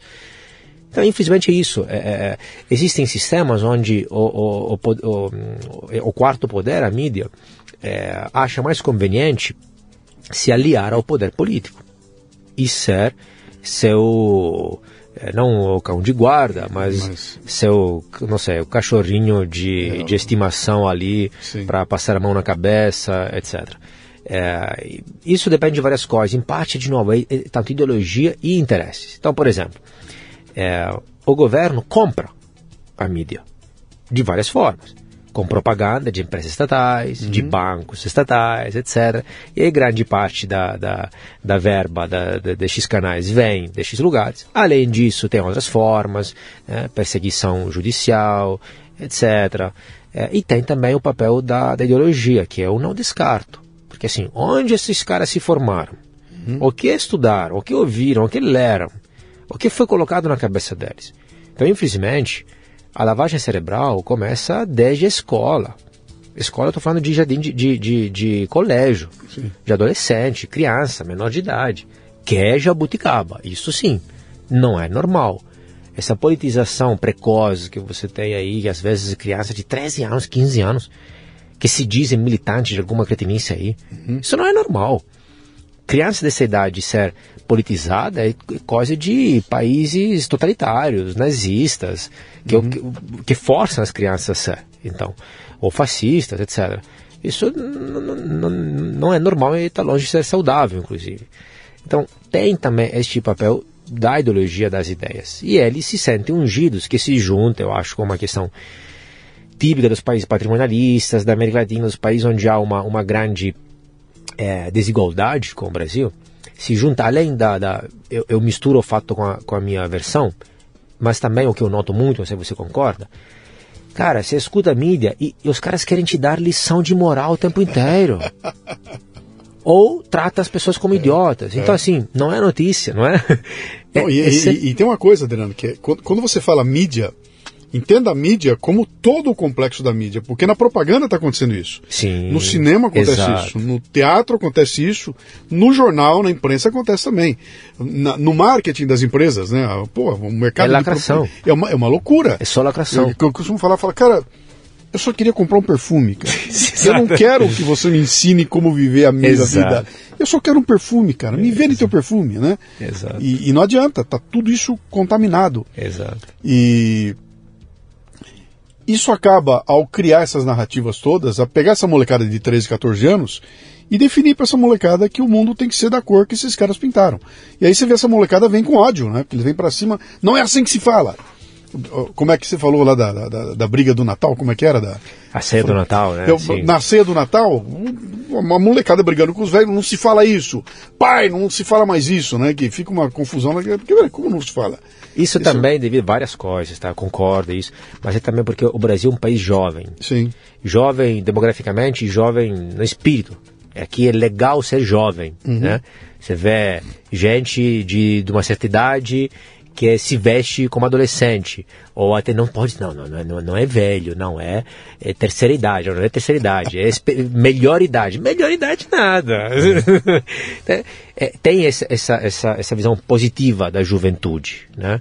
É, então se dá ouvido, ah, se deixa falar, né? Uhum talvez o, o, avô se deixa bancar pelo, pelo, pelo neto adolescente na ceia do Natal. Quando em outro lugar, fala, cara, fica na sua e tchau. Na Sicília, por exemplo. Você não tem nem é, direito na, de fala. Na, na, Sicília, né? Na Sicília, né? Sem barba branca não tem direito é, de fala. É, aqueles, como eles falavam antigamente, que crianças são para serem vistas, não são para serem ouvidas. E virou o contrário, hoje elas tomam conta, né? E, e, então tem um nó na sociedade aí que acho que é uma quebra de hierarquia, é uma quebra do senso de responsabilidade, é uma quebra da, de coisas minúsculas que é tipo assim, eu te chamo de senhor, cara, né? Eu vou fazer uma entrevista, eu sou jornalista, e viro para o presidente da República e pergunto, presidente, você, que, que, como assim você, cara? E não me importa quem está lá, eu não quero saber se é o Lula, que eu odeio o Lula, cara, se eu tiver com o Lula, eu vou chamá-lo senhor pelo que ele representa ali, né? Porque eu fui criado assim. E esse senso está sendo quebrado. E as pessoas acham que quebra porque é para ser legal não tem essa história de chamar de senhor, tem que ser você, né? E aí você vai corroendo devagarinho toda uma. Os pilares que agora estão me chamando de conservador, tá ouvindo o grito lá fora? Sim, agora conservador, já. conservador, né? É, uh, mas isso vai corroendo toda essa, essa esses pilares de valores da é, sociedade. Deixa eu dar né? então uma amenizada aí, no meu ponto de vista. É, mas é o seguinte: a sociedade muda, é dinâmica, é normal Sim. que essas coisas mudem, né? Antes do Senhor era Vossa Excelência, etc. Tal. Isso é normal. Desde que isso seja, como sempre foi, orgânico, sim, gradual, sim, sim, progressivo. O ponto é que agora é com espírito revolucionário, é politizado isso. Aí dói, aí faz mal, aí gera, inclusive, a reação oposta. Gera incômodo por isso. Então, assim, se alguém está te falando, ah, conservador, mas gera essa, essa reação porque está sendo revolucionário, repentino, politizado. Uhum. É, se fosse algo gradual, orgânico, isso é normal. Geração após geração sempre se muda. Uhum. Isso ninguém contra. Você está falando das tentativas e o Todes, né? é o todes, né, de, de, fazer uma mudança na, no teu jeito de falar, uma mudança. O que, dizer, não, o que eu quero dizer é o seguinte, olha, não é nem todes, é, é, essa mania, por exemplo, do adolescente falar, ah, porque, não sei, meu avô é fascista. Hum. Não, cara, ah, não é fascista. Um exemplo, vou te dar um exemplo. Ontem eu, eu fiz uma live aqui com o pessoal da nossa assinante e tudo mais aqui. E um deles trabalha numa grande empresa, uma grande empresa, põe grande, sabe? gigantesca, um conglomerado gigantesco aqui. E ele falou que apareceu um sujeito que trabalha lá, e o sujeito chegou para trabalhar. Uh, ele é negro, com o cabelo todo cheio de dread, aquela coisa toda, né? Um homem, né? E de vestido, com vestido cor-de-rosa. E circulando por dentro da empresa, para lá e para cá, com o vestido cor-de-rosa e o cabelo daquele jeito, né? E ele contando que numa das reuniões da, da gerência toda, entrou essa discussão: como é que você dá um feedback para um cara desse? É, como é que você chega para esse cara e dá um feedback e fala, cara, não é, digamos assim, conveniente que você circule de vestido cor-de-rosa aqui dentro, numa sociedade que a hora que alguém fala isso, eu já estou sendo xingado aqui agora, né? Já vão descer o dedo, cara, você é um transfóbico, dobóbico, Uh, onde é que eu quis chegar quando eu falei aquela história da, da hierarquia e tudo mais, né? Cria-se uma onda em que você é incapaz até de corrigir uma ação, né? Quer dizer, em nome da liberdade que esse cara tem de chegar lá e, e ser o, o, o, revolucionário no ambiente, eu não posso nem dizer para ele, ô, oh, pera um pouquinho, não é por mim não. É, aqui não, né? Nesse ambiente não. Isso aqui é uma igreja. Aqui não se entra sem camisa na igreja, né? Como não? Não, por quê? Porque é uma igreja. Porque tem um, tem, tem um rito, tem um mito, tem, tem toda uma, uma coisa de respeito aqui que você não faz assim, né? Uh, e de repente você é calado, você não pode falar, você não pode reclamar, né? E aí a sociedade passa a engolir uma pressão de uma minoria em nome de uma revolução, né? Em nome de você não atacar aquele pobre. Uh, cara, tem uma inversão de valores aí total. Isso devagarinho vai corroendo os pilares da sociedade. Aí eu brinquei com os caras, falei, sabe quando é que vai mudar isso aí? Quando? Quando estacionar um porta-avião chinês aqui no Brasil e a chinesada descer, cara. E esses chineses vão descer aqui grosso pra cacete, cara. Macho pra cacete. E vão, quando você vier com gracinha, eles vão te descer o braço e você não vai poder fazer nada, cara. Porque nós não temos gente para enfrentar esses caras que vêm aí, entendeu? A gente destruiu a, a, capacidade de reação, né? E aí não tem brasiliense que, que segure, cara, né? Então, é, é, de novo, vou voltar para uma coisa que eu te falei lá atrás, sabe? É uma ameaça externa que o Brasil nunca sofreu. Uhum. É um tipo de pressão que o Brasil nunca teve, cara. A gente nunca perdeu nada aqui. Nunca perdemos liberdade. Nunca teve um, alguém de fora ameaçando invadir o Brasil. Porra, né? Bomba, né? Nunca teve aqui. A gente não, não sabemos o que é isso. A gente não, quer, não sabe o que é perder sangue num combate. A gente teve guerras lá atrás, mas não teve nada recente, né? Que um, Nossa, mas faltava to, só uma guerra, né? Todo lugar do mundo que você vai, os países sofreram, cara. Você chega nos Estados Unidos, tá todo mundo ah. vivo. Estão vivos os caras que perderam amigos, pessoas, filhos na guerra, né? Uh, aqui o Brasil nunca teve isso, cara. Não tem ninguém vivo aqui que perdeu alguém na guerra. Não, mas por sorte, né? Só faltava é. uma guerra. Não, eu tô dizendo, é, é, eu tô dizendo, esse choque. Eu entendo, que, mas que, assim. Que, que, cria um nacionalismo que faz a gente se juntar, todo mundo junto contra um, um, um inimigo comum. O Brasil nunca teve isso, cara. Nós nunca precisamos ter. É, é tudo tão é, tranquilo aqui, mas cara. Não, não sei se é, se é tão positivo. É, também não precisou, porque quem tirou as liberdades também foi de dentro. Né? Uhum. Pensa na, na ditadura, é, Vargas, etc., ou ainda hoje. Então nem precisa às vezes. Então você tem menos liberdade, você tem mais repressão sem precisar nem, nem necessariamente vir de fora. É, toda essa questão da. da é, concordo, né? Quando os caras vão vir, vão comer seu coração no desejum, cru. Né? E, e, e, as pessoas não estão prontas porque são muito fracas. Quando isso acontece num país rico, é um pouco mais normal, mais compreensível, né? Porque os caras já estão mais ricos, vivem uma vida muito fácil, etc. Ainda assim é negativo mas né, dá para explicar, dá para entender. É, o problema é realmente que isso acontece em um país que não é rico ainda.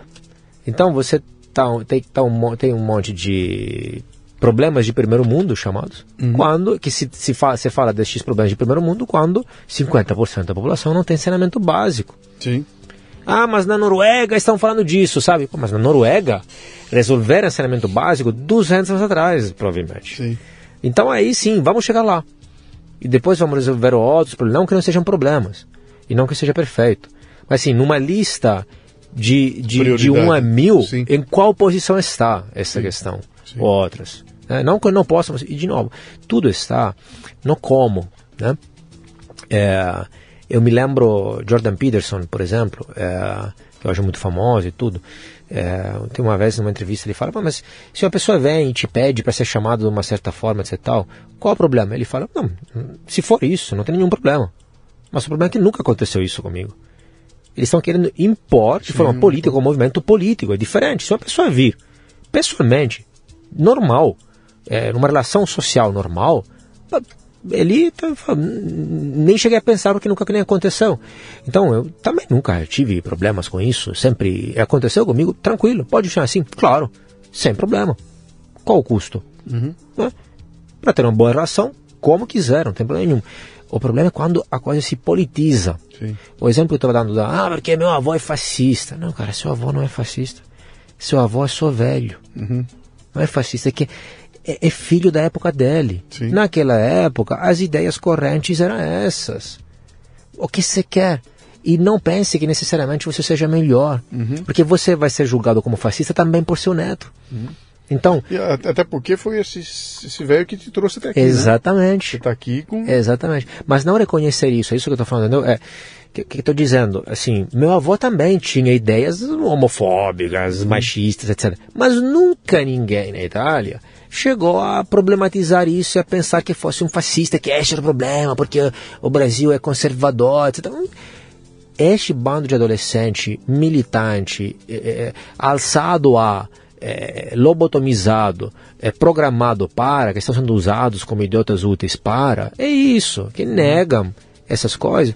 O máximo que acontecia com meu avô era, falava uma besteira, não sei, na ceia do Natal, e todo mundo, ah, pff, deixa pra lá, o cara é Puta velho. que grosso, mas é grosso, hein, cara? Aí ninguém leva a sério, entendeu? É. E ok, essas pessoas assim se extinguiram praticamente. E o Uhum. mundo muda. Né?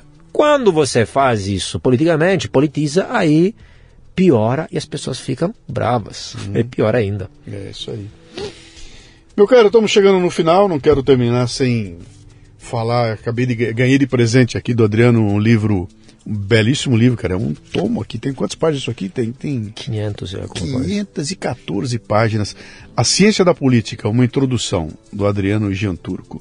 É o mais novo? O mais recente? Sim, mais novo. É? Só dois, mas o mais novo. Não, tô, só tô, dois. tô, estou escrevendo um Só terceiro. dois, agora. cara. Com 500 páginas aqui, você tem o equivalente aos quatro ou cinco. O que, que se trata? É, evidentemente está no nome, né? Mas É um um manual de ciência política, assim como quem é da área de economia, assim como existe um manual de microeconomia, de macroeconomia, é um manual, um livro introdutório que explica a política como é, como funciona. Não é a minha visão sobre a política, é, longe de, inclusive, tomara eu tivesse inventado essas teorias, essas coisas, Sim. mas é, é como, como é a política de fato, não é crua, é a real. Como funciona, não como a política deveria ser, Sim. mas como a política é. Então, então se explica eh, como funciona um processo, sistema eleitoral, sistema partidário, parlamentarismo, presidencialismo, eh, semipresidencialismo, sistema eleitoral majoritário, proporcional, o processo legislativo de fato e não como deveria ser no ordenamento Mas jurídico. se se refere a Brasil aqui ou é. No mundo, Mundo, geral. isso é no mundo. Geral. É no mundo, tem tá. exemplos, tem exemplos do Brasil, de outros países, assim como o manual de microeconomia. Sim. É um manual utilizado aqui na, na Indonésia, na Rússia, nos Estados Unidos, é igual. Uhum. É igual. A lei de fer, ah, por exemplo, a lei da demanda e da oferta na economia vale tanto aqui quanto na Rússia. Talvez lá comprar vodka, aqui comprar cachaça, Sim. mas vale É, nos dois, sim. certo? Mesma coisa aqui. A, a, a, o que eu falei dos custos difusos e benefícios concentrados. Acontece aqui, acontece no, no Japão. É, o, o, o cartel de partidos, Partelkart, acontece aqui, acontece na Indonésia, é, etc. Então, inclusive, não só da real, é uma visão realista da ciência, a, a minha escola de pensamento é realista, mas inclusive quebra um pouco isso, sabe, de pensar que é, o Brasil é, é uma coisa à parte Sim. é diferente, uma jabuticaba, é, a, a NASA tem que explicar. Não, não precisa de NASA nenhuma. Meu livro já, modestamente, muito menos que a NASA, já explica. É. Olha que legal. Quem quiser te encontrar, cara, quiser conhecer teu trabalho e tudo, você tem publicado, você tem redes sociais, como é que, como é Sim, que eu tô lá, até sumi, saí por um período, fiquei cansado, mas tô lá, tô. te, te, obrigado. Te caçaram lá ou não? Você, te Não, cancelaram em rede não, social não, não? me, me, me autocancelei. Ah, você se autocancelou? É, mas assim, falta pouco, tá?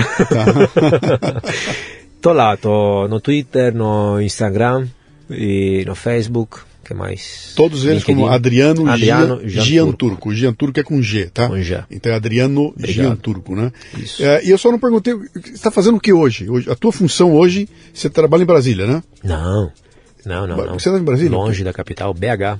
Ah, é BH, cara. Pô, por que Eu que sou mineiro, cabeça que- pô. Você não ouviu Não, meu sotaque? Como esse assim? sotaque é total. o italiano com o Y tá bom demais, né? Não, você, É, trabalha sou, com o que eu sou hoje? coordenador do curso de Relações Internacionais do IBMEC de BH. Pô, que legal, cara. Legal. Cara, obrigado pela tua visita aí. Grande, daria pra gente ficar aqui durante horas e horas e horas, porque o, o assunto é infinito, né? E, mas eu tento não, não ir muito fundo, porque, cara, eu acho que o que está faltando no Brasil, é, e tem várias pessoas fazendo isso aí, é muito legal, que, que, é, que é você traduzir essa, esse, esse emaranhado todo na economia, política, tudo, para uma linguajar que a turma entenda, né? Então não dá para você mergulhar muito fundo, ter muita referência, sabe? Eu cheguei e falei, como é que a vida é? Pô, a vida é assim, por quê? Por causa disso, né? Ah, quero ir mais fundo, bom, aí você vai ter que pegar uma leitura um pouco mais evoluída e tudo mais, né? Mas essa, essa, essa, desmistificar um pouco essas caixas pretas todas que, que a gente vê por aí é um trabalho insano a ser feito e talvez no IBMEC vocês estão fazendo isso, né? Tem um... Acho que sim. É. Tentamos, pelo Legal, menos. tá bom. É uma, é Cara, uma boa, é uma ilha feliz. bem-vindo ao Brasil, viu? Acho que eu vou ouvir isso pelos próximos 15 anos ainda Ah, também. então seja, seja bem. Obrigado. Você tem filho aqui já? Claro. sim. Um brasileirinho? Sim. Ah, então já. Você já está esculhambado, cara. Daqui a pouquinho você já virou. Vai estar falando uai pra valer aqui. Grande. Obrigado, foi um visita. prazer. Obrigado, cara. Conversa Grande agradável. Obrigado a todos. Muito bem, termina aqui mais um Leadercast. A transcrição deste programa você encontra no leadercast.com.br.